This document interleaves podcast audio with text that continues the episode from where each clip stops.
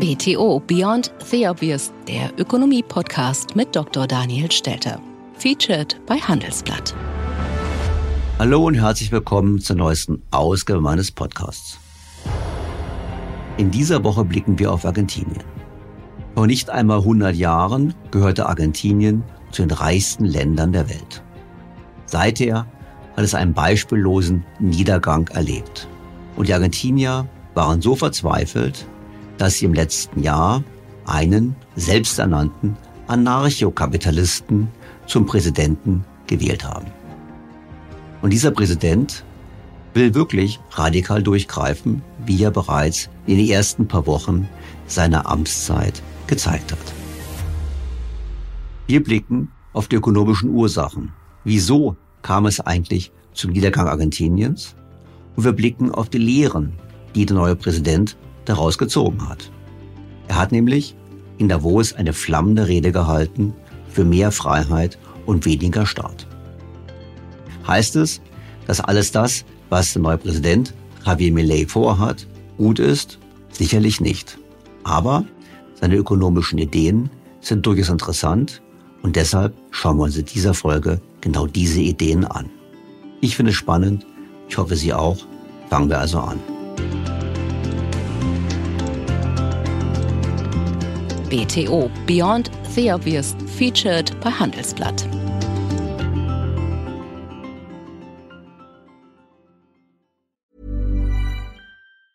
There's never been a faster or easier way to start your weight loss journey than with PlushCare.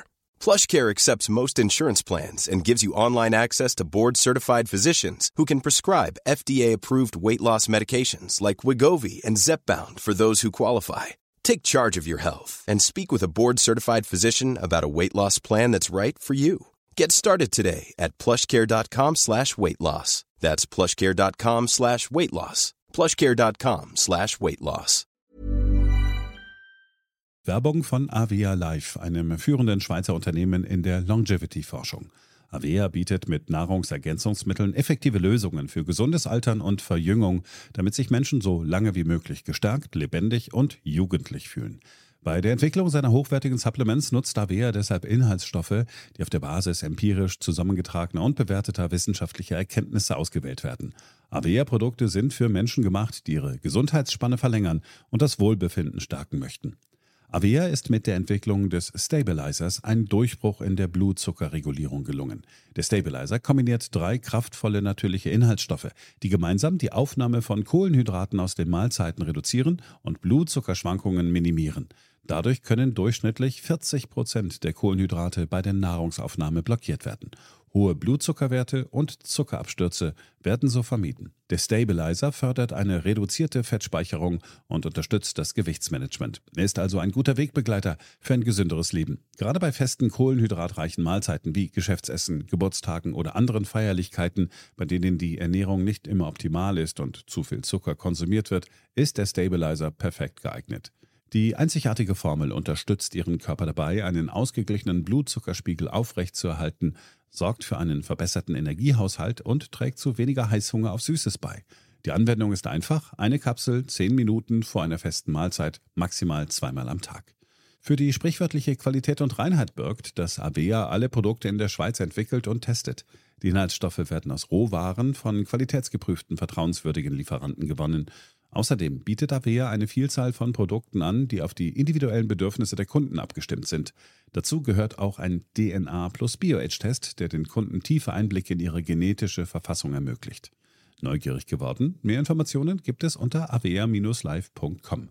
Avea bietet allen BTO-Hörern den Stabilizer mit 15% Preisvorteil auf die Erstbestellung. In den Show Notes dieser Episode finden Sie dafür den speziellen BTO-Code. Avea gewährt Ihnen eine 90-Tage-Geld-Zurück-Garantie, sodass Sie das Bundle risikofrei testen und sich selbst überzeugen können. Avea. Bestimme selbst, wie du alterst. Der Fall Argentinien ist ein empirischer Beweis dafür, dass es egal ist, wie reich sie sind, wie viele natürliche Ressourcen sie haben, wie kompetent oder gebildet ihre Bevölkerung ist oder wie viele Goldbarren sie bei der Zentralbank lagern. Wenn Maßnahmen ergriffen werden, die das freie Funktionieren der Märkte, des Wettbewerbs, der Preissysteme, des Handels und des Besitzes von Privateigentum behindern, ist das einzig mögliche Schicksal Armut. El único destino posible es la pobreza. So der neu gewählte argentinische Präsident Javier Milei bei seiner Rede beim Weltwirtschaftsforum in Davos, zu der er übrigens per Linienflug angereist war. Millet ist ein selbsternannter Anarchokapitalist, der mit radikalen Maßnahmen den Niedergang seines Landes stoppen will. Immerhin 56 Prozent der Argentinier haben ihn gewählt und dies, obwohl er angekündigt hat, was er machen möchte. Also er macht genau das, mit dem er angetreten ist, unter anderem ein radikales Programm, um die Staatsausgaben zu kürzen. Immerhin um fünf Prozent des Bruttoinlandsproduktes sollen die Staatsausgaben gesenkt werden, um das Defizit unter Kontrolle zu bekommen. Dabei muss man wissen, Argentinien erlebt eine der schlimmsten Wirtschaftskrisen der jüngeren Geschichte. Und die jüngere Geschichte Argentiniens beinhaltet bereits vielfältige Wirtschaftskrisen. Argentinien ist das einzige Land der OECD, welches in diesem Jahr noch weniger wächst als Deutschland. 40 Prozent der Bevölkerung leben in Armut und die Inflation liegt zurzeit bei jährlich über 140 Prozent. Kaum im Amt machte Millet sich tatsächlich an die Arbeit. Am 20. Dezember kündigte er das sogenannte Dringlichkeits- und Notwendigkeitsdekret an, das die wirtschaftliche Deregulierung des Landes ermöglichen soll. Argentinos, hoy es un día histórico para nuestro país. Después de décadas de fracasos, empobrecimiento, decadencia y anomia, hoy comenzamos formalmente el camino de la reconstrucción. Das Dekret ändert oder hebt über 350 Vorschriften ganz auf.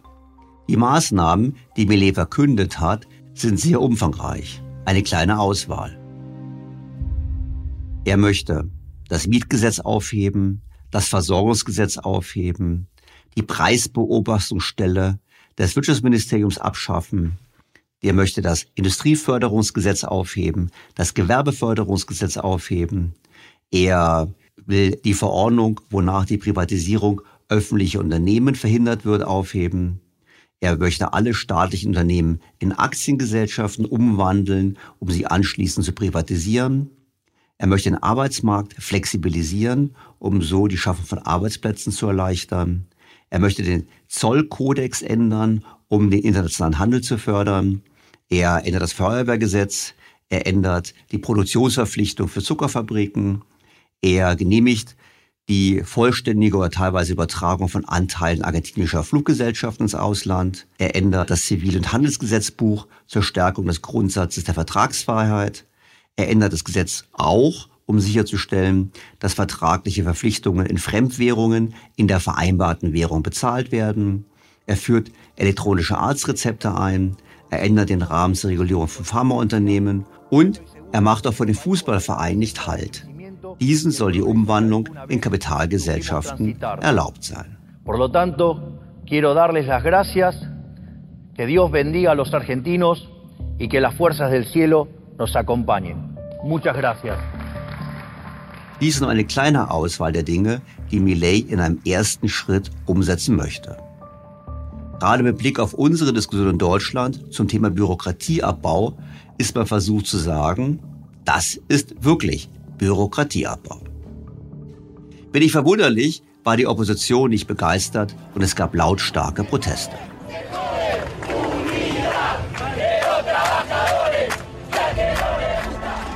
Natürlich war der Aufschrei groß, als Millet daraufhin verkündete, die Versammlungsfreiheit einschränken zu wollen.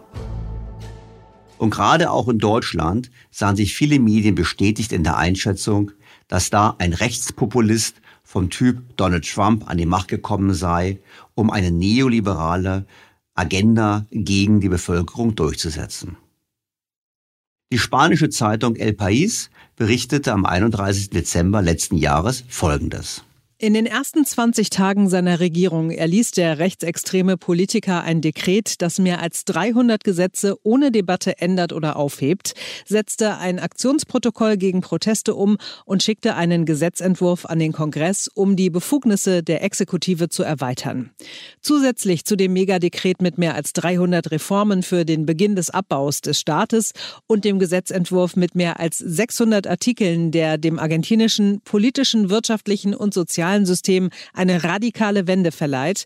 Und zusätzlich zu einem Protokoll, das Straßensperrungen verbietet, hat Millet einen Dekalog wirtschaftlicher Maßnahmen hinzugefügt, die eine radikale Neuausrichtung bewirken. Die Entlassung von mehr als 5000 Staatsangestellten, die im letzten Jahr eingestellt wurden, und die Aussetzung einer ähnlichen Zahl von Sozialhilfeleistungen aufgrund von Unvereinbarkeiten, wie die Regierung am Freitag berichtete. Jeden Tag überhäuft die Millet-Regierung die Argentinier mit neuen Ankündigungen. Ankündigungen. Am letzten Arbeitstag dieses Jahres kündigte Präsidentschaftsberater Federico Sturzenegger, Autor des ersten an den Kongress geschickten Pakets an, dass man eine weitere Initiative ankündigen werde, die die Abschaffung von 160 Vorschriften vorsehe. Millet bringt es auf den Punkt. Argentinien braucht dringend einen Kurswechsel, um eine Katastrophe zu verhindern. Im Parlament ist Javier Millet auf Schwierigkeiten gestoßen, seine Reformen durchzubringen. So scheiterte die umfangreiche Gesetzesinitiative in der vorletzten Woche erstmals im Parlament. El País berichtete auch dazu. Die Regierung von Javier Milei erlitt an diesem Dienstag in der argentinischen Abgeordnetenkammer eine unerwartete und sehr harte Niederlage. Durch die Ablehnung zahlreicher Artikel von Mileis Sammelgesetzentwurf zur Abschaffung des Staates erzürnte die Opposition die Regierungspartei, die beschloss, die Sitzung zu vertagen und den Gesetzentwurf bis auf weiteres eingefroren zu lassen. Die Reaktion Millets ist interessant. Sie zielt klar darauf ab, die Bürger zu mobilisieren. Nach dem gesetzgeberischen Rückschlag beschloss Millet, die politische Spannung in einer bereits polarisierten Gesellschaft noch weiter anzuheizen und betonte, dass es sich um einen Kampf der Kaste der Eliten gegen das Volk handle, in dem er nicht nachgeben werde. Wir werden unser Programm fortsetzen, mit oder ohne die Unterstützung der politischen Führung, die unser Land zerstört hat, warnte er. Der Slogan des Präsidenten, die Kaste gegen das Volk, wurde in den sozialen Medien schnell zum Trend. Das Ganze unterstreicht, wie erheblich die Spannungen in Argentinien sind. Wir werden uns im Verlauf des Podcasts noch mehr mit den wirtschaftspolitischen Ideen Millets beschäftigen. Deshalb an dieser Stelle folgender Hinweis. Ich finde keineswegs alles gut, was Millet vorhat. So beispielsweise das Verbot von Abtreibungen auch nach einer Vergewaltigung. Und auch die Einschränkung des Demonstrationsrechts ist natürlich problematisch. Und sicherlich noch vieles andere, was er auf der Agenda hat. Ich finde aber, es lohnt die Aspekte seiner wirtschaftspolitischen Überlegungen zu betrachten und genau das machen wir in diesem Podcast.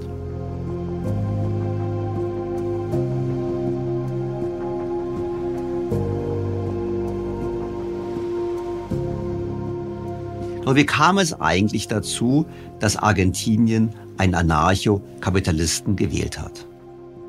Millet hat es in der bereits zitierten Rede in Davos angedeutet. Argentinien ist ein Beispiel dafür, wie man ein einstmals reiches Land abwirtschaften kann. Cuando adoptamos el modelo de la libertad, allá por el año 1860, en 35 años nos convertimos en la primer potencia mundial, mientras que cuando abrazamos el colectivismo, nach 1860 wurden wir innerhalb von 35 Jahren eine führende Weltmacht. Und als wir uns im Laufe der letzten 100 Jahre dem Kollektivismus zuwandten, sahen wir, wie unsere Bürger systematisch verarmten und wir fielen weltweit auf Platz 140 zurück. Die durch den Kollektivismus hervorgerufene Verarmung ist keine Fantasie und auch kein unausweichliches Schicksal. Es ist eine Realität, die wir Argentinier sehr gut kennen. Wir haben das erlebt. Wir haben das durchgemacht, weil wir, seit wir beschlossen haben, das Modell der Freiheit, das uns reich gemacht hat, aufzugeben, in einer Abwärtsspirale gefangen sind, in deren Rahmen wir von Tag zu Tag ärmer werden. Wir haben das also erlebt und wir sind hier, um Sie zu warnen. Esto es, ya lo vivimos nosotros y estamos acá para alertarlos acerca de lo que puede pasar si los países de Occidente, que se hicieron ricos con el modelo de la libertad, continúan por este camino de servidumbre. Was konkret haben denn die Argentinier erlebt? Im Jahr 2019 erschien in der Latin American Economic Review ein Aufsatz mit dem Titel The Rise and Fall of Argentina. Daran beschreibt der Ökonom Roxbruck die Wirtschaftsgeschichte Argentiniens und entwickelt ein Modell, um zu schätzen, wie das Land dastehen würde, hätte es eine bessere Wirtschaftspolitik betrieben. Nun folgen einige Zitate aus dieser Studie. Wenn Sie sie ganz lesen wollen, finden Sie einen Link in den Show Notes zu dieser Ausgabe. Beginnen wir mit der Geschichte. Nach 1862 erlebte Argentinien ein beispielloses Wirtschaftswachstum, das durch ausländische Kapitalströme und umfangreiche Einwanderung hervorgerufen wurde, wobei Italien, Spanien und Mitteleuropa den größten Zustrom an Neuankömmlingen lieferten. In weniger als einem Vierteljahrhundert entwickelte sich Argentinien vom wirtschaftlichen und sozialen Rückstand, der die Provinzen Rio de la Plata bis 1852 kennzeichnete, zum wirtschaftlichen Zentrum der Region. Bis 1896 hatte Argentinien in Bezug auf das Pro-Kopf-Einkommen eine bemerkenswerte Parität mit den Vereinigten Staaten erreicht. Bis 1913 lag das Pro-Kopf-Einkommen auf dem gleichen Niveau wie das Westeuropas und übertraf das Italiens, Spaniens und Portugals bei weitem. Zu Beginn des 20. Jahrhunderts schien Argentinien fest in der Reihe der reichen Länder verankert zu sein. Zu sagen, dass Argentinien im Begriff sei, ein unterentwickeltes Land zu werden, wäre damals angesichts der Tatsache, Tatsache, dass das Land eine der höchsten Alphabetisierungsraten der Welt aufweist, als lächerlich angesehen worden. Doch wie wir wissen, kam es ganz anders. Allerdings ist das Pro-Kopf-Einkommen Argentiniens heute mit dem der Türkei und Russlands vergleichbar. Im Jahr 1860 hätte Argentinien etwa 55 Jahre gebraucht, um das Schweizer Niveau des Pro-Kopf-Einkommens zu erreichen. Würde das Land seinen bisherigen Wachstumskurs fortsetzen, würde es dafür mehr als 90 Jahre benötigen. Die offensichtliche Frage ist, was ist schiefgelaufen? Die entscheidende und wirklich sehr interessante Frage ist, was ist da passiert? Spruck erklärt es so. 1912 wurde das allgemeine Wahlrecht für Männer eingeführt. 1916 wurde dann Hippolito Irigoyen Präsident. Er wusste, seine Wähler und Anhänger zu versorgen. Während seiner Amtszeit vergrößerte Präsident Irigoyen die Bürokratie erheblich und verbreitete die Praxis, Verwaltungsangestellte als Belohnung für politische Gefälligkeiten in nicht vorhandene Jobs zu ernennen. In seiner ersten Amtszeit wurde ein Gesetz zum Einfrieren von Immobilienmieten verabschiedet und der oberste Gerichtshof bestätigte, dass das Gesetz nicht gegen die Verfassung verstößt. Obwohl das Wahlgesetz eine gewisse Transparenz und Rechenschaftspflicht bei den Wahlen ermöglichte, legte es auch den Grundstein für eine populistische Umverteilung von Einkommen und Vermögen sowie für Rent-Seeking, die beide die wirtschaftliche Freiheit beschneiden und das Wirtschaftswachstum bremsen. Klartext. Um die eigene Klientel zu bedienen, hat die Politik in Wirtschaft und Eigentumsrechte immer mehr eingegriffen. Und die Institution des Rechtsstaates haben versagt und nicht gegengesteuert. Im Jahr 1930 wurde Präsident Irigoyen durch einen Militärputsch unter konservativer Führung gestürzt.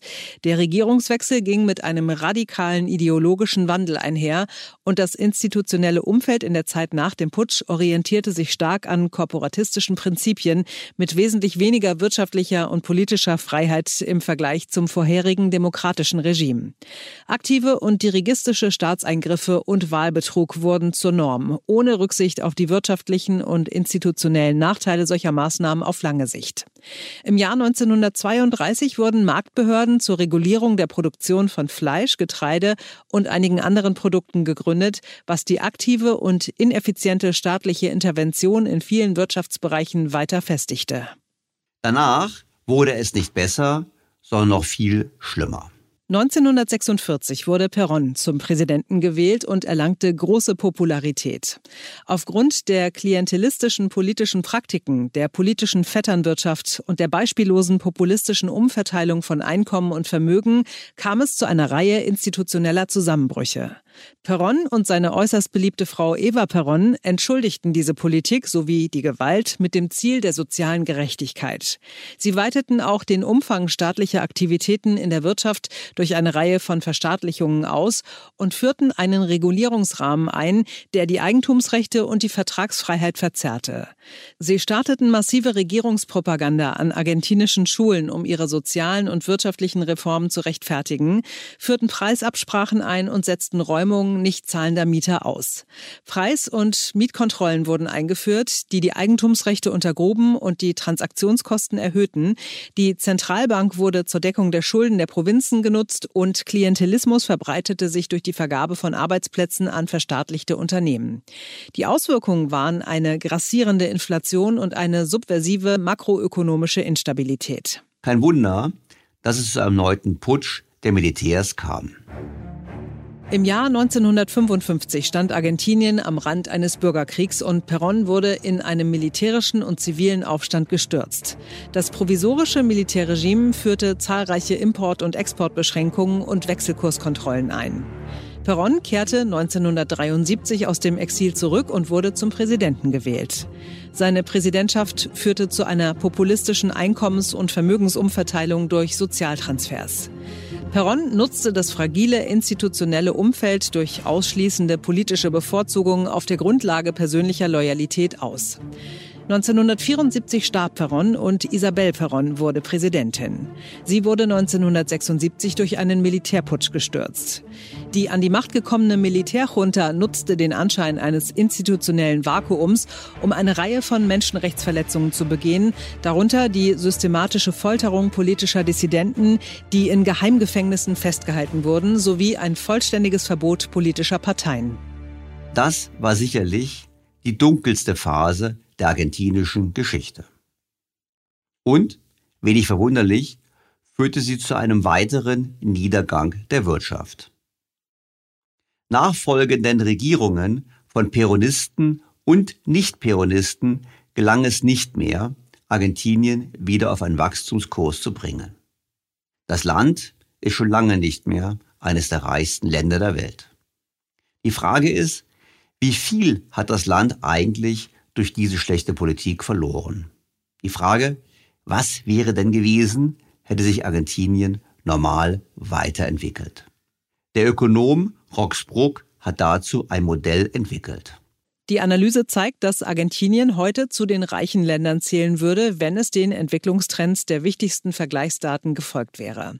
Ohne Perons Machtergreifung im Jahr 1946 hätte Argentiniens Pro-Kopf-Einkommen bis 2012 langfristig 53 Prozent des US-Niveaus erreicht.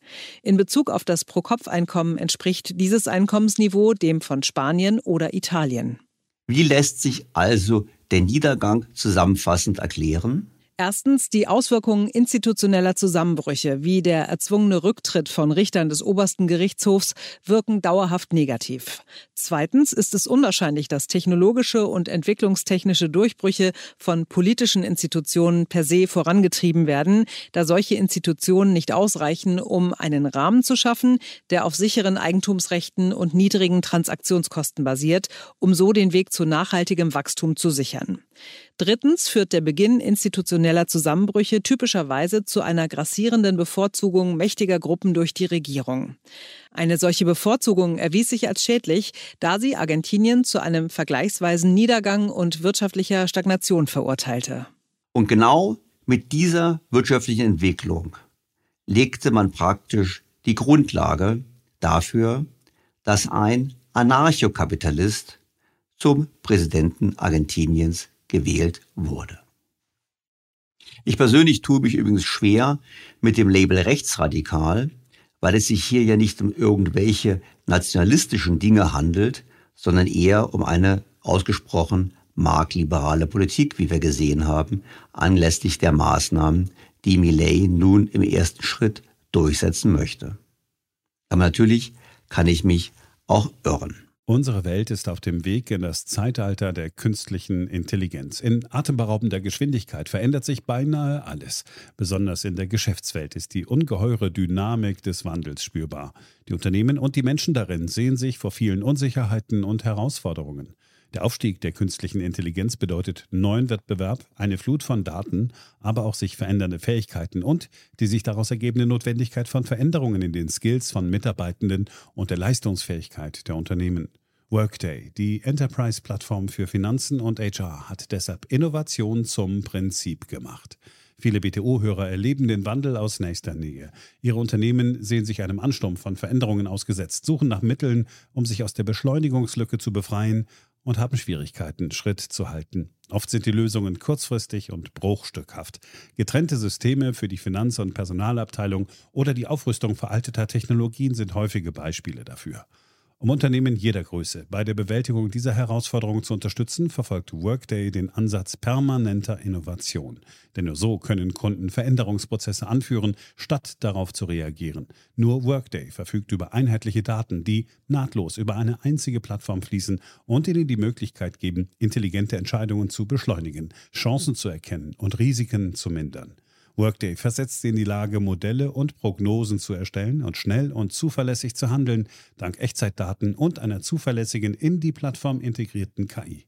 Besuchen Sie workday.com und erfahren Sie, wie Sie Fahrt aufnehmen können bei Ihrer Reise ins Zeitalter der künstlichen Intelligenz. Workday, die Enterprise-Plattform für Finanzen und HR. In Davos hat Millet den Niedergang des eigenen Landes als mahnendes Beispiel für den Westen angeführt und vor den kollektivistischen Tendenzen gewarnt, die auch im Westen zurzeit vorherrschen. Für seine Rede vor den Wirtschaftsführern der Welt erhielt er deutlichen Applaus, wie in den Medien zum Teil erstaunt erwähnt wurde. Ich finde, es lohnt sich durchaus, einige Aussagen hier kurz wiederzugeben. So sagte Millet gleich zu Beginn seiner Rede, dass er die Abkehr von der Freiheit für eine große Gefahr hält. Hoy estoy acá para decirles que Occidente está en peligro. Ich bin heute hier, um Sie zu warnen. Die westliche Welt ist in Gefahr. Sie ist in Gefahr, weil all jene, die die Werte des Westens verteidigen sollten, von einer Vision der Welt beeinflusst werden, die auf den Sozialismus hinführt und somit in die Armut.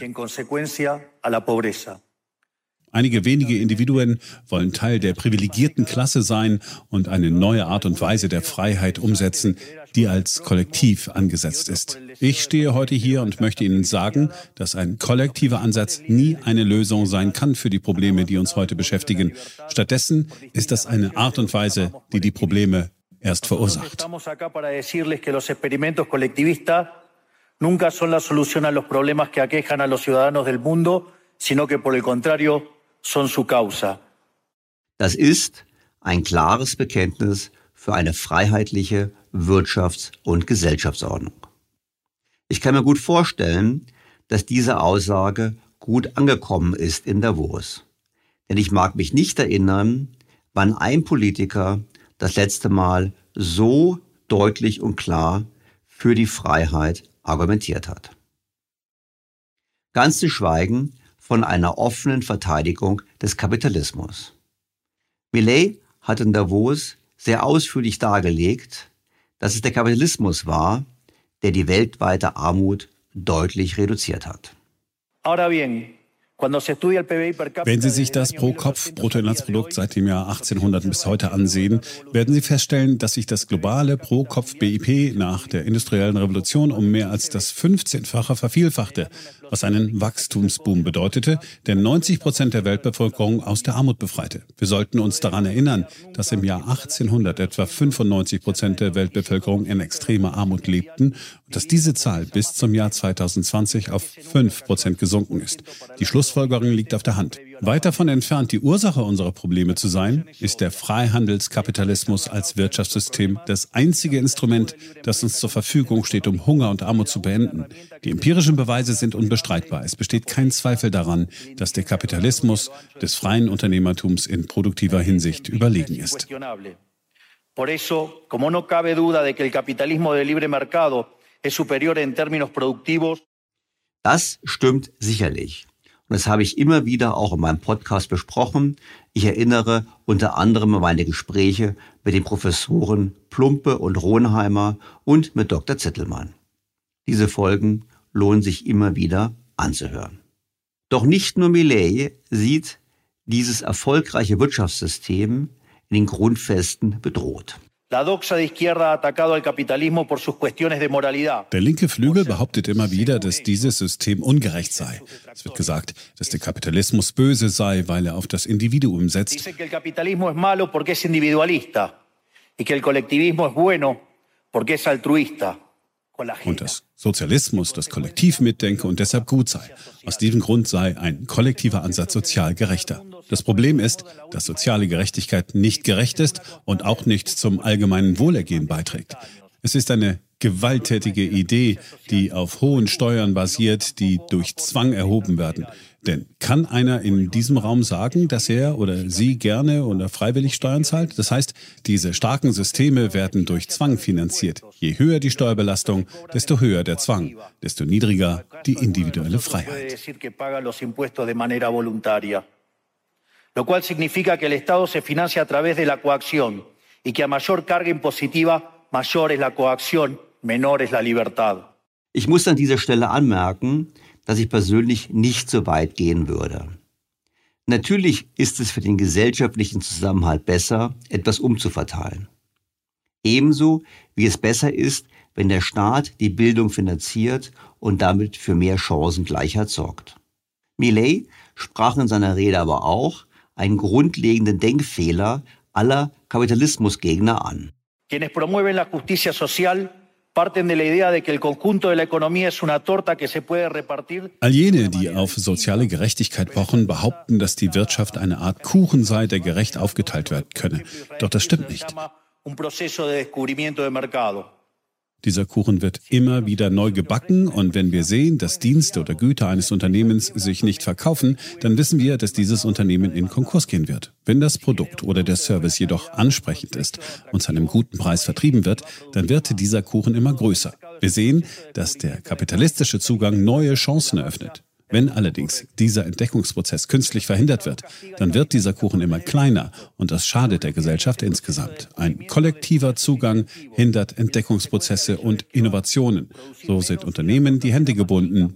Bessere Waren und Dienstleistungen können nicht zu einem besseren Preis angeboten werden.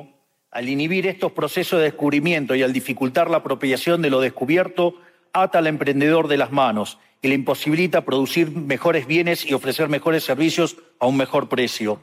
Das ist, was bei uns unter Technologieoffenheit gefordert wird von der FDP und zugleich von vielen abgetan wird, unter anderem mit der Behauptung, wir hätten nicht mehr die Zeit dafür. Nach dem Motto, wir müssten das jetzt tun, wir können gar nicht mehr auf Innovation hoffen, wir müssten jetzt quasi staatlicherseits, ganz nach Ulrike Herrmann, dafür sorgen, wie in der Kriegswirtschaft, dass alles so gemacht wird, wie der Staat es möchte, weil wir eben nicht mehr die Zeit hätten, auf marktwirtschaftliche Lösungen zu setzen. Millet hält es für ein Irrtum, ich halte es auch für einen Irrtum. Doch woher kommt denn dieser Wunsch, trotz der offensichtlichen Vorteile des kapitalistischen Systems, dieses abzuschaffen. Porque nunca debe olvidarse que el socialismo es siempre y en todo lugar un fenómeno empobrecedor. Man darf nie vergessen, dass der Sozialismus immer und überall ein Verarmungsphänomen ist, das in jedem Land, in dem es versucht wurde, gescheitert ist. Er ist wirtschaftlich gescheitert, er ist sozial gescheitert, er ist kulturell gescheitert und er hat mehr als 100 Millionen Menschen ermordet.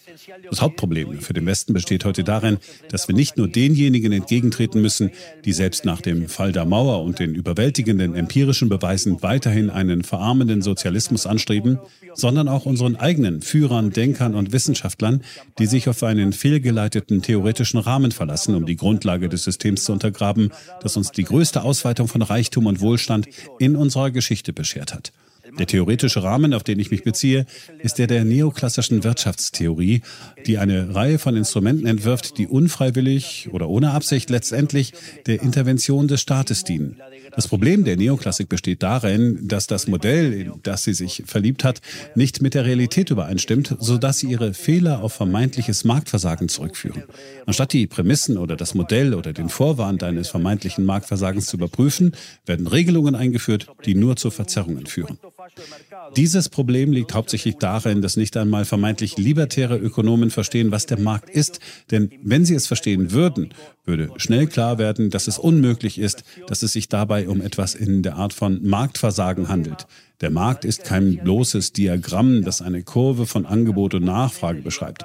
Der Markt ist ein Mechanismus der sozialen Zusammenarbeit, bei dem man freiwillig Eigentumsrechte austauscht. Basierend auf dieser Definition ist die Rede von einem Marktversagen daher ein Oxymoron, weil es kein Marktversagen gibt, wenn Transaktionen freiwillig sind. Der einzige Kontext, in dem es zu einem Marktversagen kommen kann, ist, wenn es Zwang gibt. Und der einzige, der dies tut, ist in der Regel der Staat, der über das Gewaltmonopol verfügt.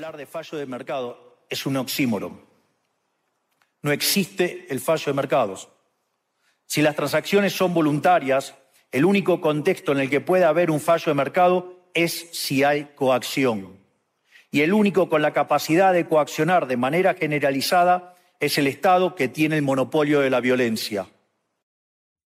An diesen Aussagen ist sehr viel dran. Ich finde, wir sollten alle beim nächsten Mal, wenn wir vom Marktversagen hören, darüber nachdenken, wie es eigentlich dazu kommt. Wohl immer dürften wir feststellen, dass dieses Marktversagen in Wahrheit die Folge verfehlter staatlicher Eingriffe ist, die man dann gerne dem Markt in die Schuhe schiebt. In Deutschland gut zu beobachten übrigens am Wohnungsmarkt.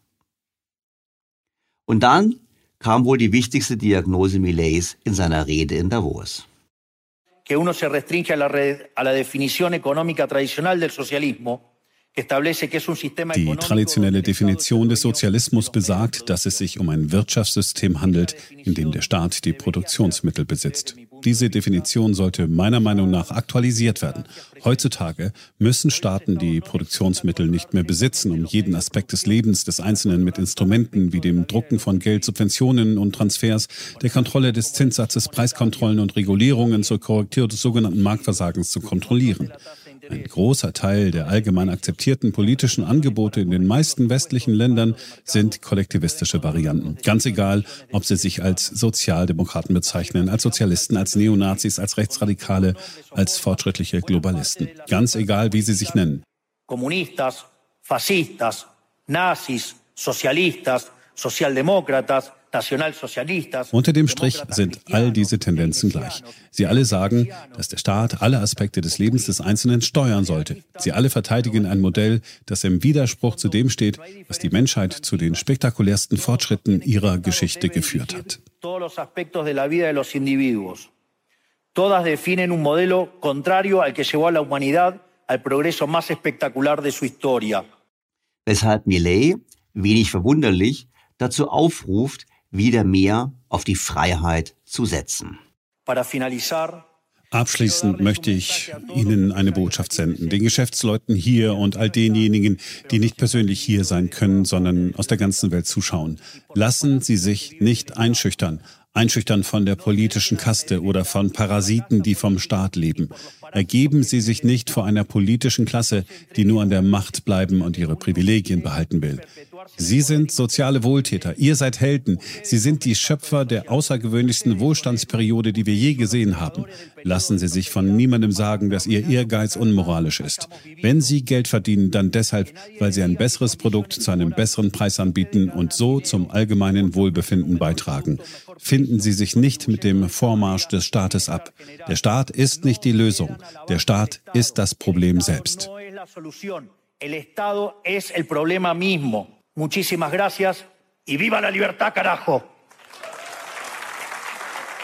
Das sind starke Worte und es ist ein ganz klares Bekenntnis für eine freiheitliche wirtschaftliche Ordnung, in die der Staat meines Erachtens nur noch korrigierend eingreift. Ganz anders als das, was wir gerade erleben, übrigens auch hierzulande. Um etwas besser zu verstehen, was Millet denkt und vorhat, habe ich mich mit Professor Philipp Bargus zu einem Gespräch verabredet.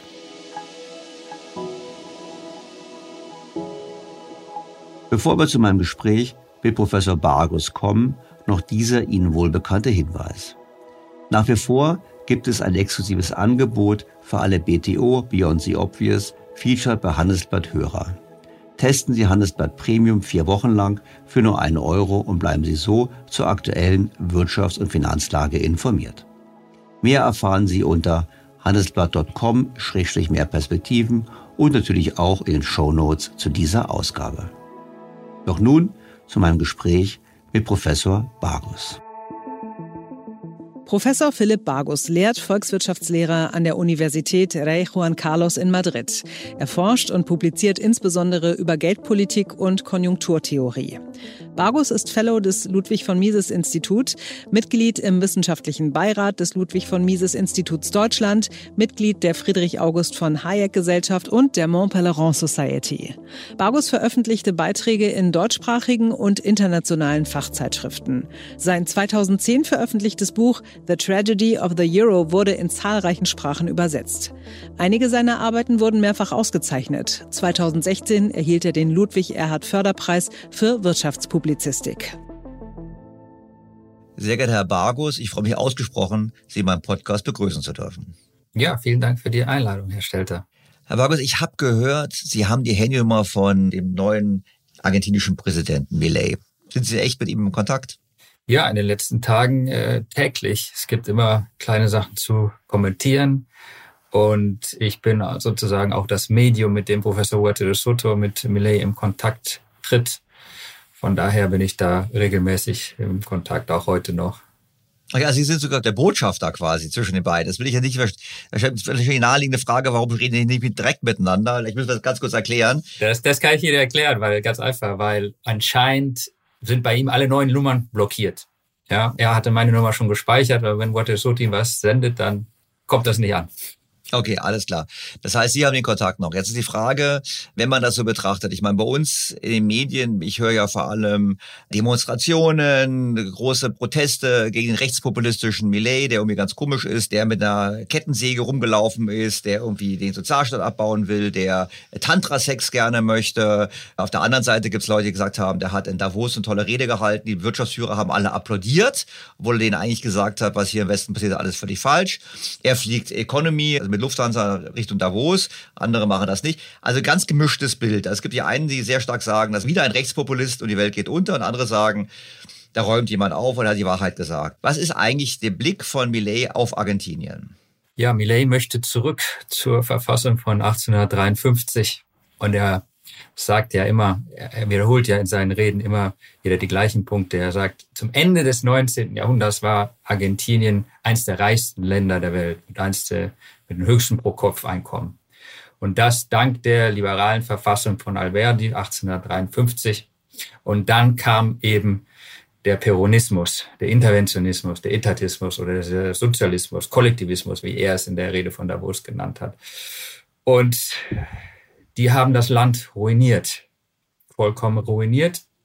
Der Kirchnerismus, der eben eine Variante oder eine Fortsetzung des Peronismus ist und sich in der, dieser Tradition sieht, der in den letzten ja, 15, 20 Jahren an der Macht war, hat es dann nochmal weiter nach hinten in der Liste des Reichtums der Länder geschoben, so dass jetzt Argentinien, ich weiß nicht, bei 120 oder so ist, das Pro-Kopf-Einkommen ist nur noch die Hälfte von äh, Portugal. Ja, und da sagt Millet, wir wollen zurück zu einem liberalen Staat. Wir wollen den Staat zurückdrängen, die Staatsquote reduzieren, mehr Freiheit und dass Argentinien wieder anfängt zu wachsen.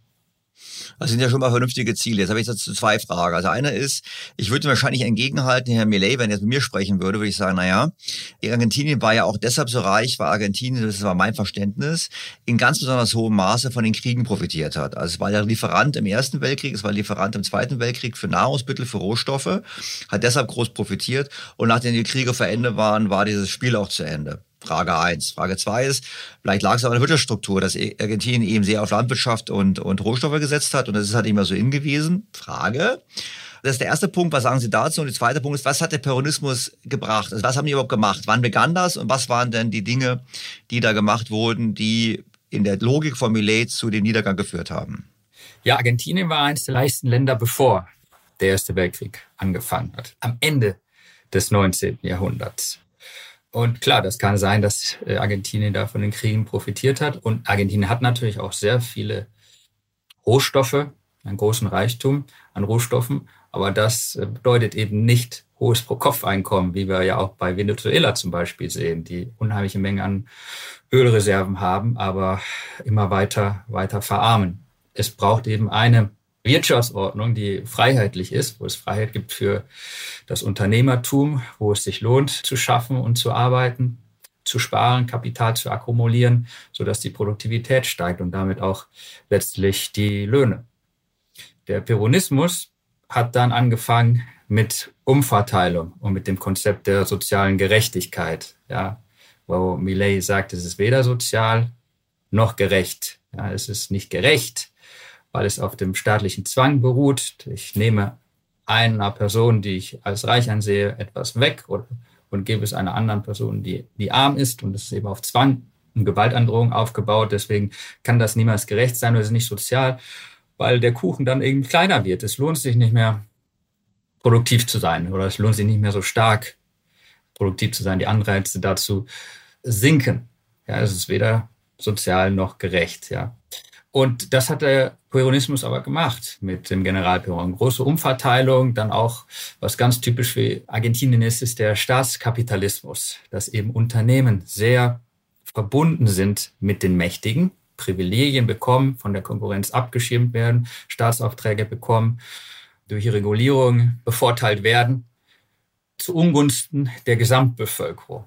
Und das hat der Peronismus eben auch gemacht, ja, auch, noch, auch noch kürzlich.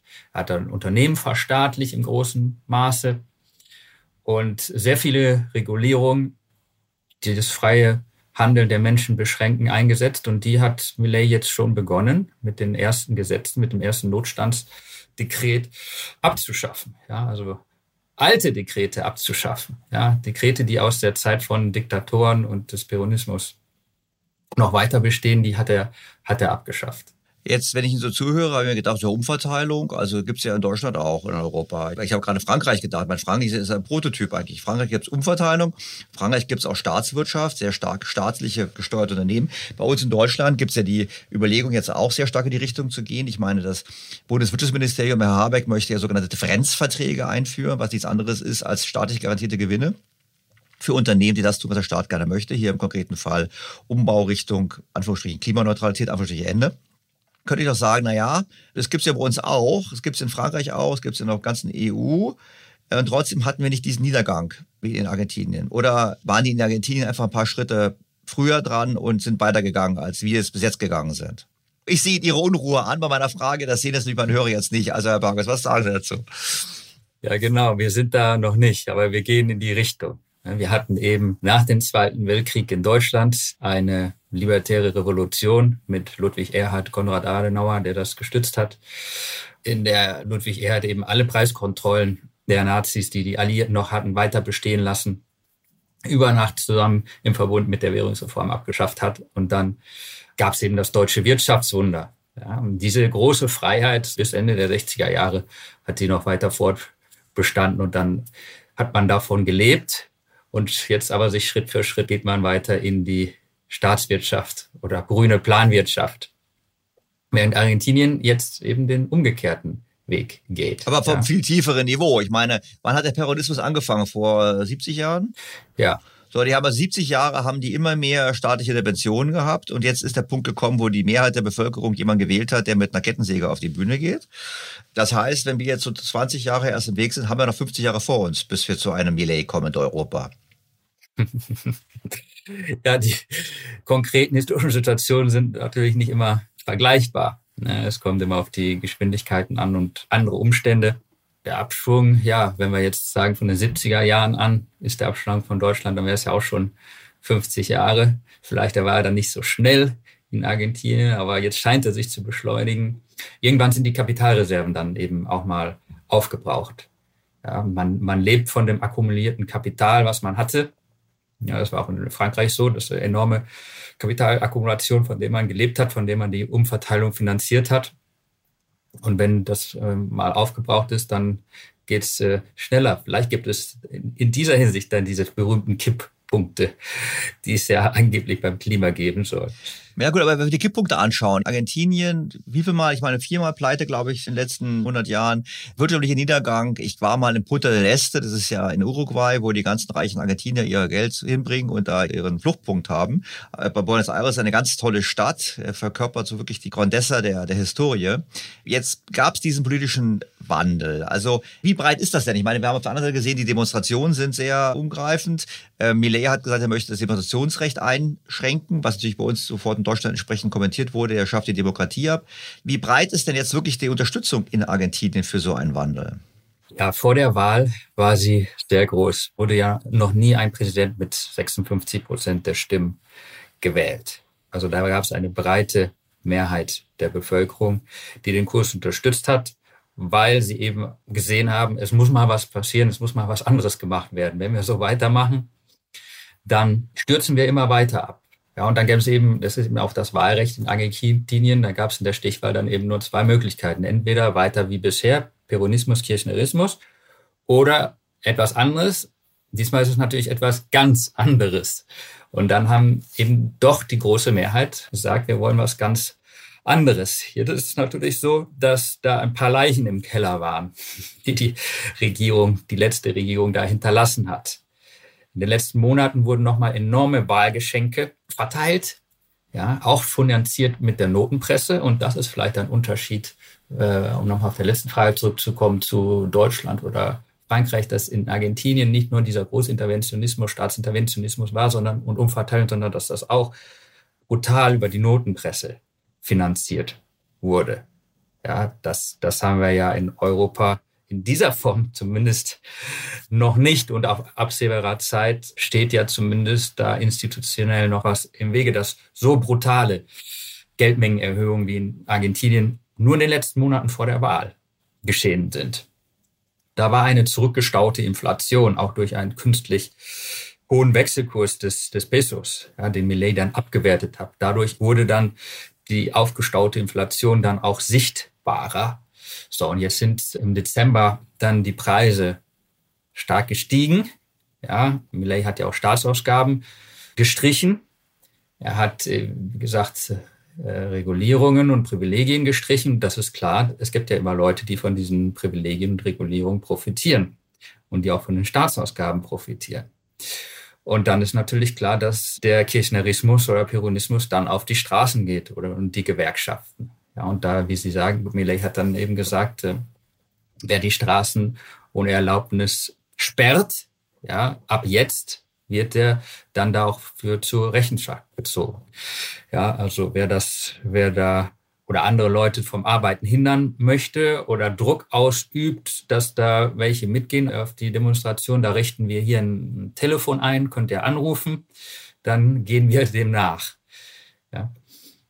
Also er hat da diese eigentlich vernünftige, in meinen Augen vernünftigen Rahmenbedingungen für Demonstrationen gesetzt, die natürlich so ausgelegt werden, als wolle er die Demokratie abschaffen, was natürlich nicht der Fall ist. Wenn wir jetzt mal auf das Programm kommen, ähm, Sie haben gesagt, ganz anders. Was heißt denn eigentlich ganz anders?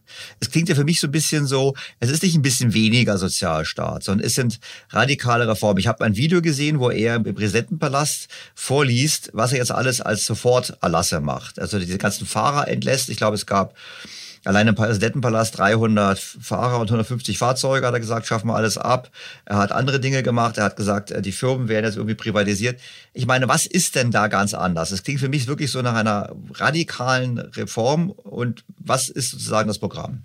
Ja, man muss man sich vor Augen führen, wo er philosophisch herkommt oder was seine Grundprinzipien sind. Und da sagt er selbst, er ist Anarchokapitalist. Und er ist Anhänger der österreichischen Schule.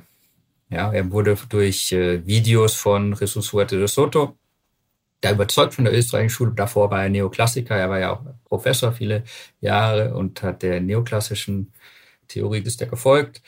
Und dann ist er eben zur österreichischen Schule und zum Anarchokapitalismus gekommen.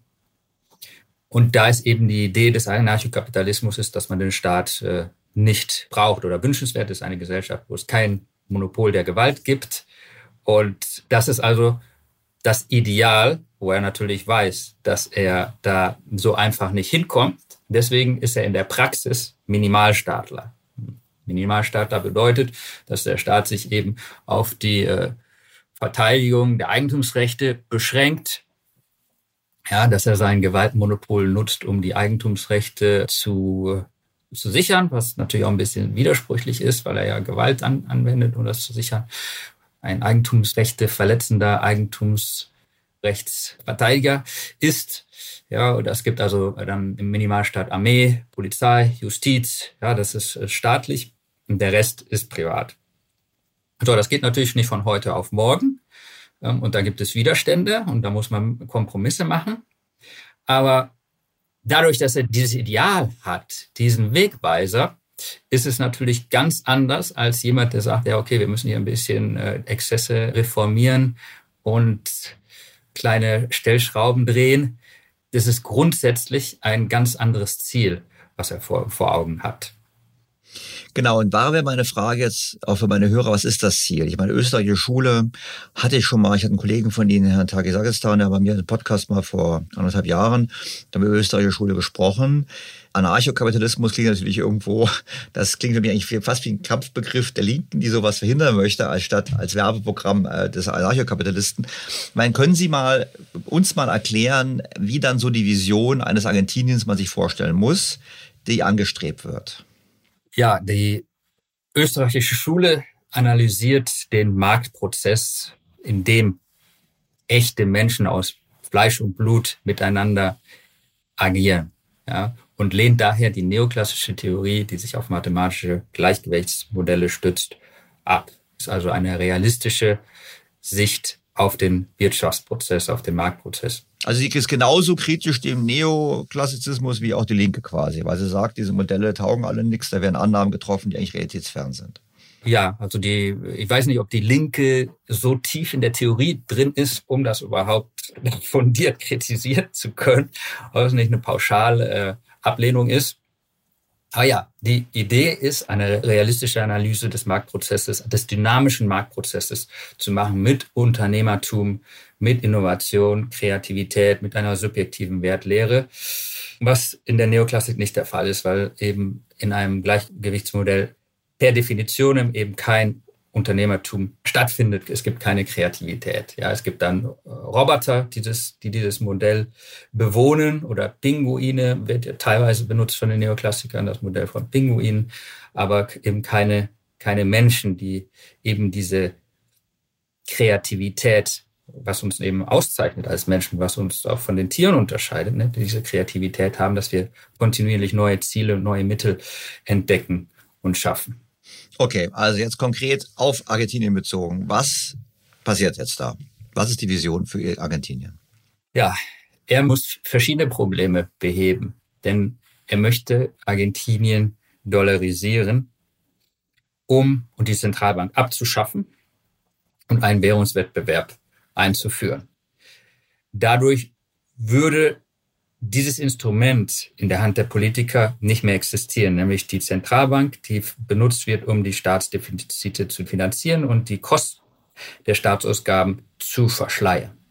Das ist eben, was die Politik immer macht. Um die Kosten der Staatsausgaben zu verschleiern, werden eben nicht die Steuern erhöht, sondern als Alternative wird einfach mehr Geld gedruckt und damit das Staatsdefizit finanziert. Und dieses Instrument, das so oft missbraucht wurde und so stark missbraucht wurde in Argentinien, das möchte er eben beseitigen. Da hat er vorher, bevor er in die Politik gegangen ist, auch gesagt, er würde die Zentralbank sprengen. Ja, weil das so ein, so ein Grundübel ist. Und dafür braucht er erstmal ein ausgeglichenes Staatsbudget, ja, was durch neue Pesos da finanziert wird. Und das muss glaubhaft sein. Und dann braucht er genug Dollars, um die Pesos, die noch in der Wirtschaft umlaufen, um die gegen die Dollars einzutauschen. Die monetäre Basis, die von der Zentralbank ausgegeben wurde, möchte er gegen Dollars eintauschen. Und dadurch würde dann auch auf der Aktiv- und Passivseite der Zentralbank würde das verschwinden, weil die, die Geldbasis ja die, die Verbindlichkeit, die wird dann eingetauscht gegen die Aktiva, das sind die Dollarreserven und dann ist nichts mehr drin und dann können wir die auch sprengen und es auch, bleibt nichts mehr von übrig. Ja, und dann können wir Währungswettbewerb auch haben. Den Währungswettbewerb, den hat er schon eingeführt. Also jetzt können die Argentinier bezahlen, wie sie wollen. Ja, sie können mit Bitcoin bezahlen, sie können mit Gold bezahlen, sie können mit Dollar bezahlen, was sie wollen. Aber die Pesos laufen eben noch um und die Idee ist, die Pesos und die Zentralbank abzuschaffen. Ja, und ein Schritt dahin ist das Balanced Budget, also der ausgeglichene Haushalt. Und da hat er eben schon einige Staatsausgabensenkungen gemacht. Das Staatsdefizit war fünf Prozent, glaube ich, und äh, Drei Prozent war sein ursprünglicher Plan durch ähm, Senkung der Staatsausgaben. Das sind eben diese Autos oder Fahrer, die nicht mehr benutzt werden, die Sie ansprachen. Zu Beginn hatte er auch Steuererhöhung, nämlich die Exportsteuer zum Beispiel und die Gewinnsteuer. Nur ist das jetzt in den Verhandlungen über sein Reformpaket, das er durchs Parlament bringen muss, ist das, das ist die jüngste Nachricht jetzt vor ein paar Tagen, abhanden gekommen oder es, es wird, er hat das jetzt aufgegeben. Das heißt, er muss die Staatsausgaben noch, noch weiter senken. Ja, er hat sie von den Steuererhöhungen, die er eigentlich auch immer abgelehnt hatte, wo er gesagt hatte, eher ähm, schneide ich mir den Arm ab. Ja, jetzt scheint es so, als würde er den Arm behalten, weil er jetzt doch von den Steuererhöhungen Abstand nimmt. Ich nehme an, dass es auch damit zusammenhängt, weil er grundsätzlich philosophisch natürlich völlig gegen Steuererhöhung ist, dass er dazu gedrängt wurde vom Internationalen Währungsfonds, von dem er ja ein Dollar-Darlehen haben möchte, um eben den Tausch von Pesos in Dollars durchzuführen. Übrigens möchte er dann auch das sogenannte, er nennt das Simons Banking machen, Banker Simons, nach äh, Henry Simons, einem Ökonom der Chicago-Schule. Die Chicago-Schule in den 30er Jahren hatte ja auch ein ähm, ja, Geldreformplan, mhm. ein Währungsreformplan. Für Vollgeld, mit, nicht? Mit Vollgeld, genau, eine mhm. hundertprozentige Reservedeckung. Ja, die Österreicher haben das auch. Ja, also Mises hatte das schon zuvor, deswegen könnte man es nicht Banker Simons, sondern Banker Mises auch, auch nennen, was äh, in meinen Augen angebrachter wäre, weil er der Tradition ja auch näher steht. Zur Erläuterung ganz kurz für die Hörer, das heißt im Klartext die Abschaffung der Möglichkeit fürs Bankensystem selbst Geld zu schaffen. Das heißt, faktisch gesehen, alles Geld im Umlauf ist Geld von der Zentralbank, wobei wir gerade eben gesagt haben, es gibt keine Zentralbank mehr, sondern es wäre im Prinzip alles Geld, was im Umlauf ist in Argentinien, ist Geld, was die US Notenbank geschaffen hat. Das wäre seine präzise Situation im Zielumfeld, richtig? Richtig, ja, wenn Sie Ihre Dollars dann zur Bank bringen und auf Ihr Online-Kontoauszug steht 1000 Dollars, das bedeutet, die Bank hat auch in ihren Tresoren 1000 Dollars, ja, 100 Prozent der Deckung. Wenn sie das nicht machen müsste, sondern nur 10, äh, nur 100 Dollars vorhalten müsste, könnte sie so 900 verleihen und dann hätte sie eben die Geldmenge um 900 Dollar erhöht. Ja, das ist diese Giral- oder Buchgeldschöpfung, die es mit der Teildeckungsbankensystem gibt, was eben zu vielen Problemen führt, wo die Österreicher sagen, das führt zu Konjunkturzyklen, ja, ist ungerecht und so weiter und so fort. Führt eben auch zu großer Instabilität und war auch eben ein Problem, auch beim berühmten Corralito. Es gab ja ein Currency Board in Argentinien, wo es dann 2001 zum Bankrun kam und die Leute ihre Pesos in Dollars umtauschen wollten, aber es gab eben keine Volldeckung, ja, sodass das System dann zusammenbrach und zum großen Kollaps kam.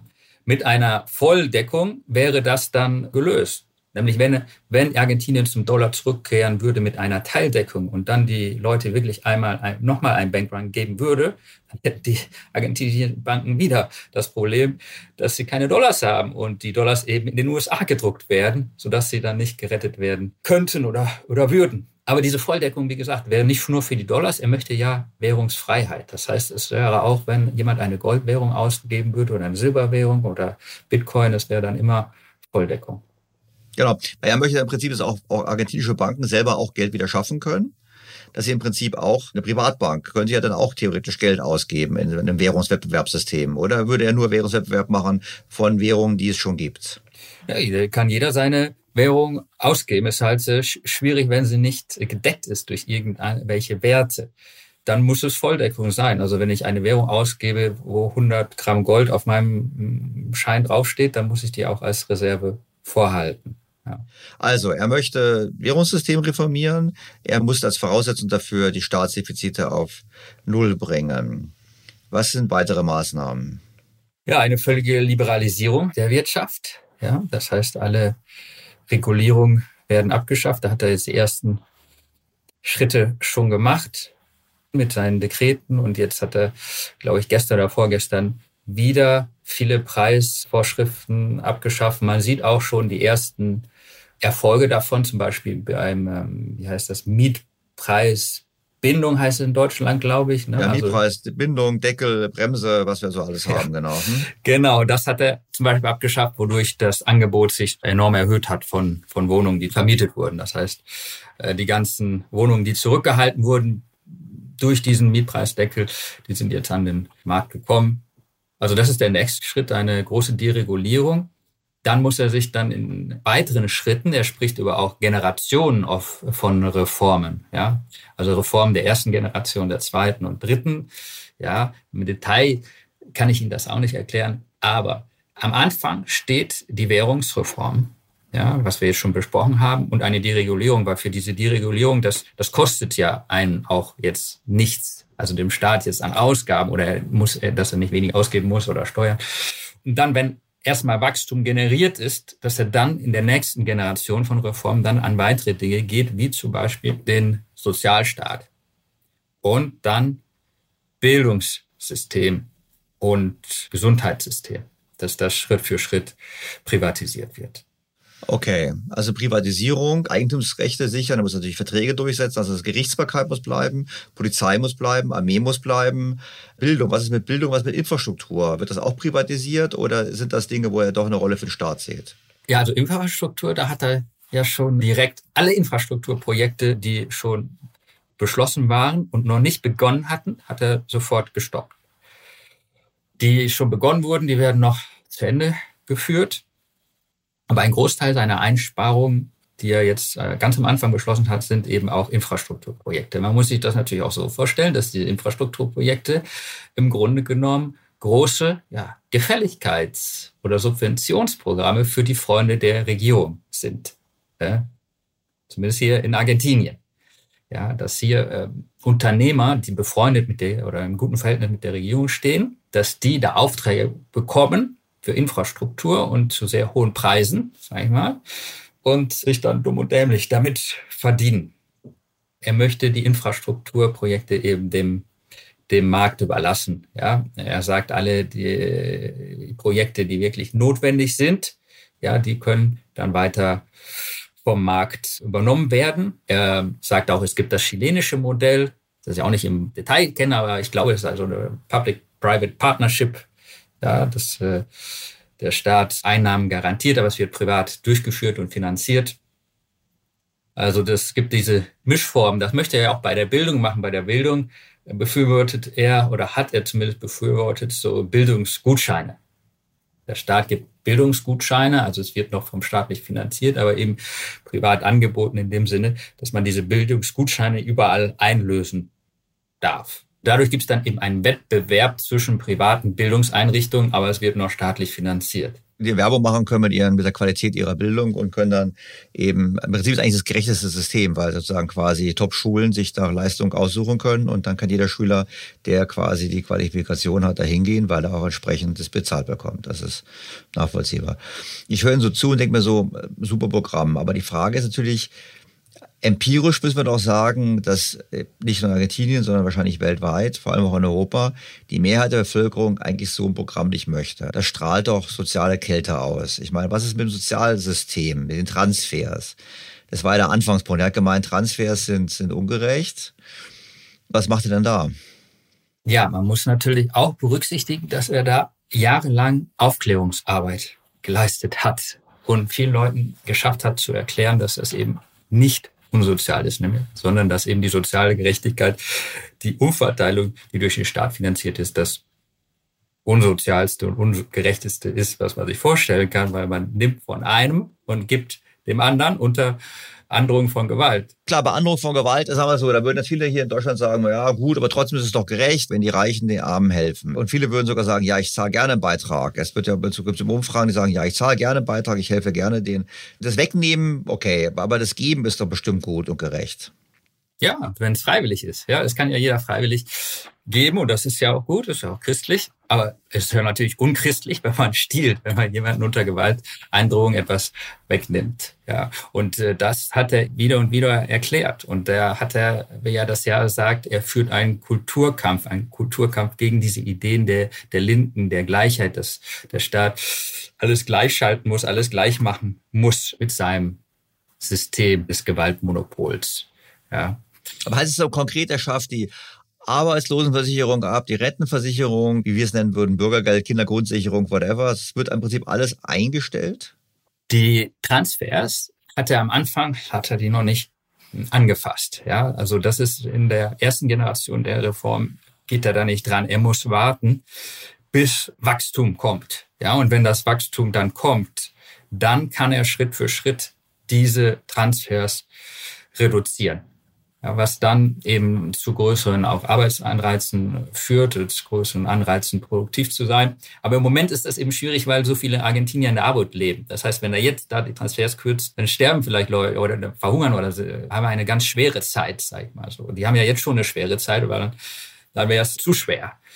Und er hat ja jetzt schon die Proteste. Deswegen möchte er im ersten Schritt erstmal äh, das Wachstum generieren und dann, wenn Argentinien wächst, dann kann man rausgehen aus den Sozialtransfers ja, und so weiter. Wie das genau aussehen will mit dem Rentensystem, das weiß ich auch nicht. Ich nehme an, er möchte ein kapitalgedecktes Rentensystem einführen, über kurz oder lang. Ja, schrittweise, vielleicht mit so einem System, wie es, wie es in Chile war, dass man sich entscheiden konnte, bleibe ich noch in einem äh, alten umlagefinanzierten System drin oder gehe ich ins kapitalfinanzierte rein.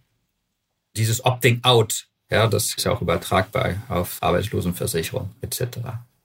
Ich nehme an, Sie als Freund der österreichischen Schule, Sie sagen, es ist eine super, super Chance zu beweisen, dass es geht. Ich meine, der IWF hat ja ihm gesagt, es gibt ihm das Darlehen, was ja eigentlich schon erstaunlich war. Auf der anderen Seite wahrscheinlich Kritiker sagen, ja, die IWF war immer schon Chicago-Schule, die waren eh schon eher immer liberal. Ist das jetzt das große Experiment? Sie haben gesagt, so Leute, Argentinier leben in Armut. Mein Verständnis war ein bisschen, das Bildungssystem ist durchaus gut. Also ist das Humankapital da, um quasi dieses Wachstum auch hinzubekommen oder ist das eigentlich so falsch allokiert schon, dass es gar nicht möglich ist, weil die alle im Staatsdienst sind, weil die, in Deutschland würde man sagen, weil die alle Genderprofessuren haben oder Genderwissenschaften studiert haben statt Ingenieurwissenschaften. Ich meine, wie steht's denn da um die Grundvoraussetzungen? Ja, wie gesagt, die Bodenschätze sind, sind enorm. Es gibt eben unheimliche Verschwendung. Unheimliche Verschwendung von Ressourcen und von Leuten, die äh, auch im Staatsdienst gar nicht zur Arbeit gehen. Eines seiner ersten Maßnahmen war, dass man nicht mehr von zu Hause aus arbeiten darf im Staatsdienst. Ja, das heißt, da hat es äh, hunderte oder tausende Leute gegeben, die überhaupt nie zur Arbeit gekommen sind. Ja, das hat mit Corona nichts zu tun, sondern die kam schon vorher nicht zur Arbeit. Genau. Das heißt, äh, wie in China auch. Ja, China nachts also war Kommunismus und wenn man da ein bisschen öffnet, dann so ein System, dann hat man Wachstum.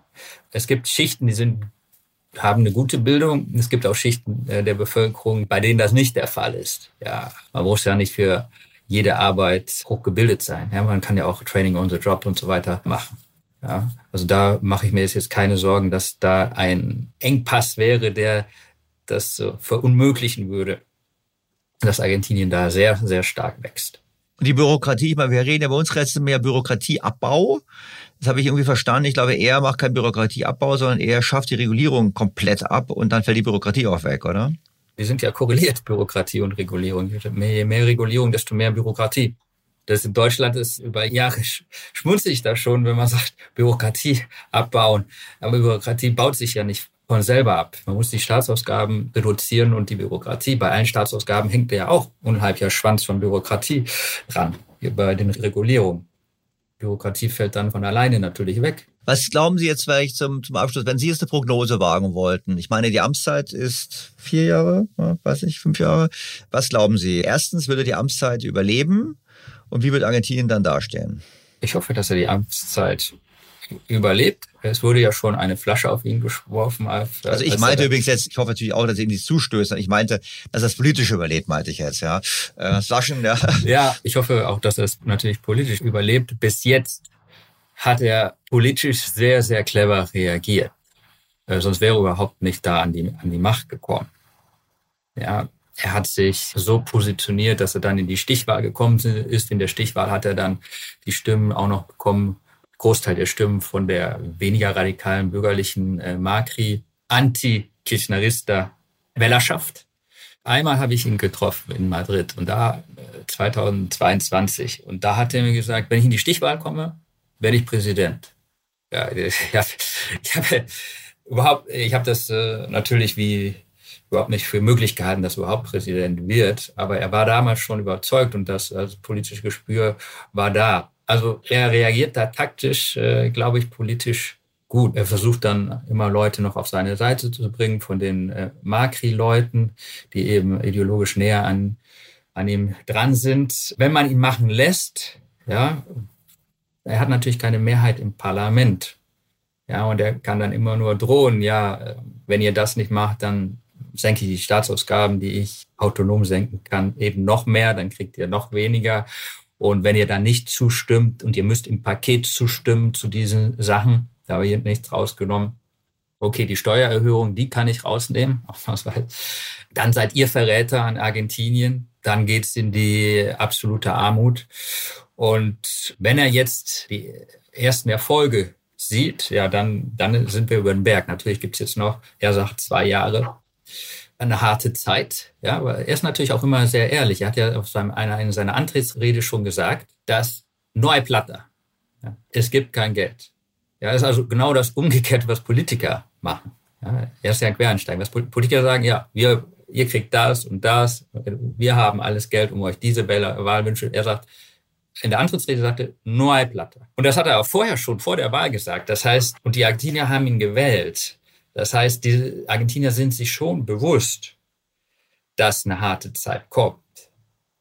So, wenn die harte Zeit jetzt nicht zu hart wird und nicht zu lang, dann bin ich optimistisch, dass eine Erfolgsstory wird. Und wenn er die Reform umsetzen kann, ja, wenn man ihn machen lässt. Ja, also für mich ist da in dem Sinne kein Experiment, weil ich weiß, was es braucht, damit eine Wirtschaft wächst. Es braucht unternehmerische Freiheit, es braucht niedrige Steuern, es braucht niedrige Staatsausgaben, unternehmerische Freiheit, also äh, keine Regulierung, keine Bürokratie. Und er weiß das auch. Ja, und wenn er das machen kann, ja, wenn er das durchsetzen kann, wir brauchen eine stabile Währung auch, ja, eine sichere Währung, dann wird es äh, eine Erfolgsstory werden und dann werden auch immer mehr Leute das sehen und sagen, oho, es funktioniert. Also die das als Experiment sehen oder dass diese empirische Bestätigung brauchen, um zu sagen, okay, diesen Weg müssen wir gehen. Das heißt im Klartext aber auch, wir sollten uns wahrscheinlich, jetzt nicht mal ganz egoistisch, doch einen durchaus einen Erfolg wünschen für ihn. Weil unter Umständen könnte das auch den Diskurs, ich meine, Sie sitzen zwar in Spanien, aber Sie verfolgen sicherlich den Diskurs in Deutschland auch, würde ja quasi vielleicht auch den Diskurs in Deutschland wiederbeleben. Weil bei uns ja, sagen wir so, von Anarchokapitalismus sind wir sehr weit entfernt. Und von der Schule auch. Ich glaube, bei uns ist eigentlich eher die Tendenz immer nur zwischen sehr viel Sozialstaat, sehr viel Transfers, ein bisschen weniger und viel Staatswirtschaft, ein bisschen weniger Staatswirtschaft. Aber niemand würde sagen, wir müssen einen grundlegenden Kurswechsel vorziehen. Also eigentlich läge in einem Erfolg von Millet auch eine Chance für Deutschland. Ja, auf jeden Fall. Er hat ja in Davos auch gesagt, der Westen ist auf dem falschen Weg, also Deutschland auch.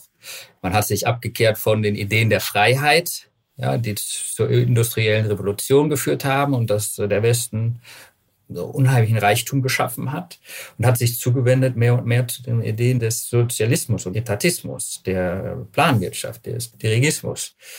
Und wir brauchen in Deutschland eben auch eine libertäre Revolution, genau wie nach dem Zweiten Weltkrieg mit Erhard und Adenauer. Es ist durchaus vergleichbar, was Erhard gemacht hat, was Millet jetzt macht in, in Argentinien. Das brauchen wir auch in Deutschland. Und dass wir dann wieder auf den nachhaltigen Wachstumspfad zurückkommen. Ja, natürlich ist das eine Revolution im Denken, aber der Bevölkerung auch. Aber immer mehr Leute identifizieren sich damit auch. Hier in Spanien sagen viele Leute, oh, das wusste ich ja gar nicht. Diese Ideen kannte ich gar nicht. Aber so habe ich eigentlich auch immer gedacht. Das spricht mich an. Ja, ich bin Anarchokapitalist. Ja, also es ist durchaus attraktiv. Es gibt ja auch die Idee der Schweigespirale. Ja, dass sich niemand traut, was, was zu sagen, weil ja, dann wird man blöd angeschaut und wird isoliert und deswegen sagt es keiner und deswegen ist die Meinung sogar noch weniger vertreten in der Bevölkerung und weil es gar keiner sagt, ja, dann sage ich es auch nicht. Aber in Wirklichkeit, es gibt eine schweigende Mehrheit, die eben, oder es gibt einen großen Teil, der eben schweigt aber doch so denkt. Und diese Spirale hat Millet äh, durchbrochen, weil er eben auch international, auch mit der Davos-Rede, doch auch international Dinge sagt, die sonst keiner gesagt hat. Wenn wir uns in Deutschland da ein bisschen ein kleines Beispiel nehmen würden und er dann Erfolg hat, dann wird diese Botschaft natürlich noch viel stärker. Lieber Herr Bargus, vielen Dank für diesen Blick nach Argentinien und für die Kombination mit Deutschland. Ich glaube, das ist spannend. Ich habe verstanden, Sie mögen eigentlich den Begriff des Experiments nicht. Ich würde sagen, wahrscheinlich ist es doch ein Experiment, aber man sieht halt eben, wie schmerzhaft und radikal der Eingriff sein muss, wenn man zu lange auf falschem Kurs ist. Ja, der Absturz wäre ja so oder so gekommen. Ja, wie gesagt, es, da waren Leichen im Keller, da diese Inflation, die zurückgestaut war. Ja, der, der Massa, der hätte dann weitergemacht mit noch mehr Inflation. Und dann, dann geht es in die Hyperinflation. Ja, Millet sagt, das Wichtigste am Anfang meiner Amtszeit ist, eine Hyperinflation zu vermeiden. Hyperinflation bedeutet auch Einschnitte. Ja, ist ja nicht so, dass Hyperinflation keine Einschnitte wäre. Ja. Man kann eben nichts verteilen. Der Staat äh, schafft eben keinen Wohlstand. Er kann nur umverteilen. Wenn es keinen Wohlstand gibt, dann kann er den auch nicht umverteilen. Herr Bargus, das stimmt. Vielen herzlichen Dank für Ihre Zeit, war ein spannendes Gespräch und ich würde mal sagen, wir können uns ja schon verabreden, vielleicht in ein, zwei Jahren mal eine Pulsmessung vorzunehmen über den Stand der Dinge in Argentinien. Vielen Dank auf jeden Fall mal für heute. Herzliche Grüße nach Madrid. Madrid. Ja. Ja, vielen Dank für das Gespräch. Herr Stelter, hat Spaß gemacht.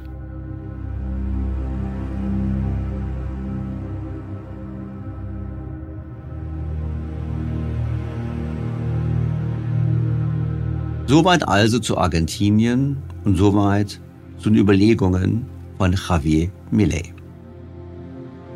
Was lernen wir daraus? Zum einen ist es eine gute Erinnerung daran, dass es falsch ist, davon auszugehen, unser Wohlstand wäre sicher. Es gibt, und da hat Millet durchaus recht, Parallelen, die uns eine Warnung sein sollten. Schon früh setzen argentinische Regierungen auf Mietendeckel und andere Eingriffe in die freien Märkte. Die Folgen haben wir gesehen. Die Bevorzugung dominanter Interessengruppen und eine Ausrichtung der Wirtschaft an staatlichen Fördergeldern und Subventionen statt produktiver Wirtschaftstätigkeit. Hierzulande erleben wir Ähnliches. Den Mietendeckel haben wir noch nicht, aber die Mietpreisbremse und weitere Beschränkungen der Eigentumsrechte, wie beispielsweise der Möglichkeiten, auf Eigenbedarf zu klagen. Unser Staat greift getragen vom politisch definierten Ziel einer Transformation immer weiter in die Wirtschaft ein. Wir können es tagtäglich beobachten. Und das geht dahin, dass sogar Gewinne garantiert werden, so denn die Unternehmen sich entsprechend politisch erwünscht verhalten. Das Ganze nennt man dann Differenzverträge. In Argentinien war dies eng verbunden mit einem Ausbau des öffentlichen Sektors, wo Stellen geschaffen wurden, die dazu dienten, politische Weggefährten zu versorgen. Dennoch finde ich vor dem Hintergrund der Lage Deutschlands die Schaffung von 11.500 zusätzlichen Beamtenstellen allein durch die Ampel kein gutes Signal. Ganz zu schweigen von den 46 neu geschaffenen Stellen als sogenannte Sonderbeauftragte der Bundesregierung. Diese 46 neu geschaffenen Stellen kosten immerhin 30 Millionen Euro pro Jahr. Wir haben es gesehen, dass die Politik in Argentinien immer mehr auf Einkommens- und Vermögensumverteilung gesetzt hat. Die Lehrpläne der Schulen wurden angepasst, um die sozialen und wirtschaftlichen Reformen zu verkaufen an die Bürger. bei uns ist es ja so, wir wissen es, auch an unseren Schulen hat die Marktwirtschaft durchaus einen schweren Stand. Und die Umverteilungspolitik ist, glaube ich, das, was am wichtigsten ist in Deutschland. Man denke an die laufenden Diskussionen über höhere Vermögensteuern, Abgaben und Erbschaftssteuern, wenn gleichzeitig der Anteil der Sozialausgaben im Bundeshaushalt immer mehr wächst. Natürlich gibt es einen großen Unterschied. In Argentinien hat man versucht, die schlechten wirtschaftlichen Folgen von Umverteilungspolitik und Klientelpolitik mit immer mehr Staatsschulden und immer mehr Gelddrucken zu kaschieren. Hierzulande besteht die Gefahr noch nicht, denn wir haben die Schuldenbremse und wir haben eine unabhängige Zentralbank. Wobei wir wissen, dass auch hier beides wackelt. Die Schuldenbremse dürfte auf Dauer nicht überleben und die Zentralbank, die EZB, ist schon lange nicht mehr so unabhängig, wie wir es uns wünschen würden. Auch das haben wir in früheren Folgen ausführlich diskutiert. Der Anreiz, die Folgen schlechter Politik hierzulande, nämlich geringes Wachstum, eine zunehmende Subventionskultur, durch Schulden zu kaschieren, dürfte ausgesprochen hoch sein, nicht nur bei der Ampel, sondern auch bei künftigen Regierungen. Noch ist es zu früh, Deutschland mit Argentinien zu vergleichen. Wir haben, und das ist sicherlich der entscheidende Unterschied, deutlich stabilere Institutionen und ein System von gegenseitigen Kontrollen. Dennoch finde ich, sollten uns die Parallelen zu denken geben. Angesichts der demografischen Entwicklung werden die Verteilungskonflikte hierzulande deutlich zunehmen. Und damit natürlich auch die Verlockung der Politik, auf populistische Maßnahmen zu setzen, die das Wirtschaftswachstum zusätzlich bremsen. Wir wissen es. Wohlstand ist kein Zufall. Wohlstand ist das Ergebnis funktionierender Märkte und freien Unternehmertums. Und deshalb sollten wir die Gedanken von Millet, die dieser in Davos vorgetragen hat, nicht einfach abtun. Brauchen wir ein Millet in Deutschland? Nein, den brauchen wir nicht. Denn noch haben wir nicht einen solchen Niedergang hinter uns, wie in Argentinien erleben musste. Bräuchten wir eine Prise von Millet in der deutschen Politik? Ja, definitiv. Es fehlt offensichtlich an leidenschaftlichen Kämpfern für freies Unternehmertum, freie Märkte und gegen den Glauben, dass der Staat die Lösung für alle Probleme ist. In Wahrheit ist der Staat immer auch mit einer Ursache unserer Probleme. Also eine Prise von Millet, das würde ich mir durchaus wünschen für die deutsche Politik.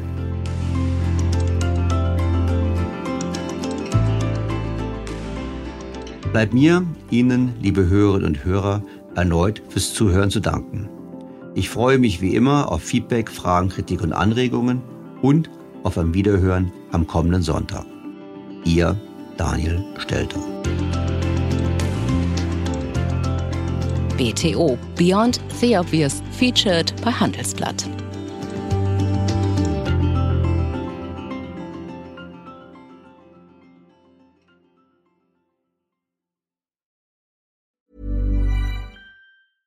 Was ist noch besser als ein guter Plan? Die Möglichkeit, ihn zu ändern. Mit integrierter KI bietet Workday kontinuierliche Innovationen, die Ihnen helfen, agil zu bleiben, egal was passiert. Workday, the finance and HR system for a changing world. When you make decisions for your company, you look for the no-brainers. If you have a lot of mailing to do, stamps.com is the ultimate no-brainer. Use the stamps.com mobile app to mail everything you need to keep your business running with up to 89% off USPS and UPS. Make the same no-brainer decision as over 1 million other businesses with stamps.com. Use code PROGRAM for a special offer. That's stamps.com code PROGRAM.